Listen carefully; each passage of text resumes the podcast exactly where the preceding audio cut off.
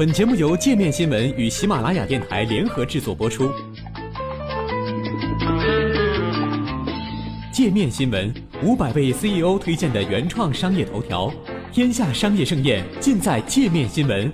更多商业资讯，请关注界面新闻 APP。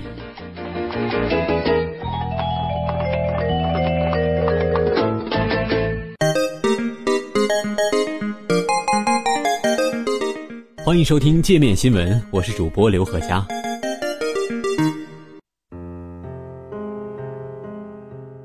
嫁妆式死亡，印度女人和火。帕瑞尼塔在院子里旋转挣扎，火焰在她身上越燃越高。她来自印度北方邦的小城，今年二十六岁，是两个女孩的妈妈。一个普通的日子里。丈夫的妹妹桑吉塔在她身上浇了煤油，然后划了一根火柴。帕瑞尼塔腿部、躯干还有左脸部都被烧伤，全身烧伤面积达百分之四十。左眼因为伤口感染坏掉，只能换上一只玻璃做的人造眼球。二十年前，就在同一个院子里，一个年轻的妇人也被烧死，那个人是她的妯娌。对于事件的经过，帕瑞尼塔与丈夫家人各执一词。她坚称自己是被桑吉塔所烧伤，但桑吉塔和父亲辛格却说帕瑞尼塔是自焚。最后，父女两人被判蓄意纵火烧人获狱。帕瑞尼塔的经历不是孤立，火是许多印度女性的宿命。《华尔街日报》报道称，虽然印度现代化加速进行，社会不断进步，但女性。尤其是已婚女性被火所烧伤的事件却频繁发生，这一切究竟是为什么？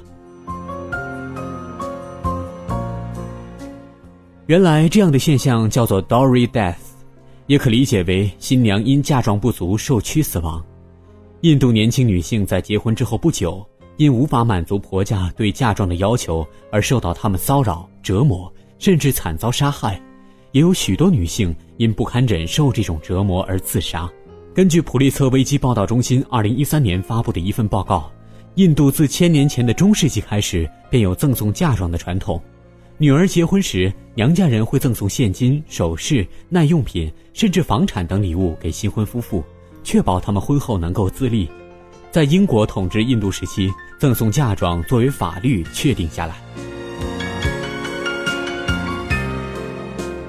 虽然新娘在结婚时已经给付了大量嫁妆，许多男方家庭在婚后依然会向新娘家人索要更多的财物。随着印度经济的发展，嫁妆花费越来越高，许多女方家庭无力负担，有些男方家庭便因此对新娘施暴。印度于1961年废除了英国殖民时期的嫁妆法，1986年又出台修正案，规定婚后前七年新娘的任何死亡都会被判定为嫁妆相关死亡。将按照印度的刑法来判决，但印度依然是世界上新娘因嫁妆不足受取死亡人数最多的国家。印度国家犯罪记录局的数据显示，2012年有8233名女性因此死亡，这意味着几乎每小时都有一名印度女性因嫁妆而殒命。嫁妆问题不仅对已婚女性构成威胁。还加重了印度社会的重男轻女现象，在嫁妆的重压之下，许多印度家庭不愿意生养女孩，因为生育了女孩就意味着将来要准备一份嫁妆，这无疑会加重家庭负担。印度一名社会学研究学院教授拉米戈达在二零一二年发表的论文中写道。印度女性享受不到基本的经济权利、财产权和婚姻自主权等基本的公民权利也被剥夺。另外，印度的社会心理也有推波助澜之嫌，女孩被视为债务，男孩却被看作财产。女性在印度社会中处于次等地位，在家庭中只有零政治地位。视女性为男性附属的传统观念与印度女性地位不断提升之间，一旦发生冲突，就会导致伤害女性的事件发生。有时，女性为了解决这种冲突，会产生自焚一类的极端行为。已婚女性被烧伤的事件，在印度也被称作“锁连坟妻”。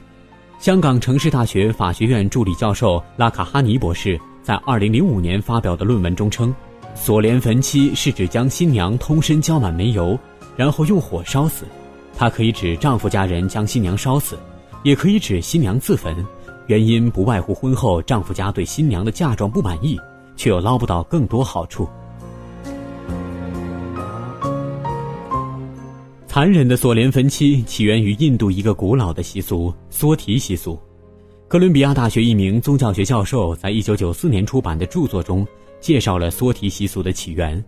缩提是印度司婚姻女神达莎约尼的别名，在印度神话中，缩提为了维护丈夫湿婆的生育尊严而与自己的父亲发生争执，最后无奈投火自尽。这段神话在印度民间演变成了一种习俗。妇女在自己丈夫的葬礼上自焚或被迫自焚，以显示自己的忠贞。《华尔街日报》引述帕瑞尼塔邻居艾哈迈德的话称：“传统很重要。以前印度女人自焚或出于自愿或被迫为之，现今发生的女人焚烧事件可能与旧传统有关。”拉卡哈尼博士在他的论文中说道：“我们都知道房间里有一只大象，知道它庞大、暴虐、杀伤力巨大。”这只大象就是索连芬七，我们知道印度每年有数千名女性因它丧命，也知道它已经失去控制，但我们却无能为力，甚至对此闭口不谈。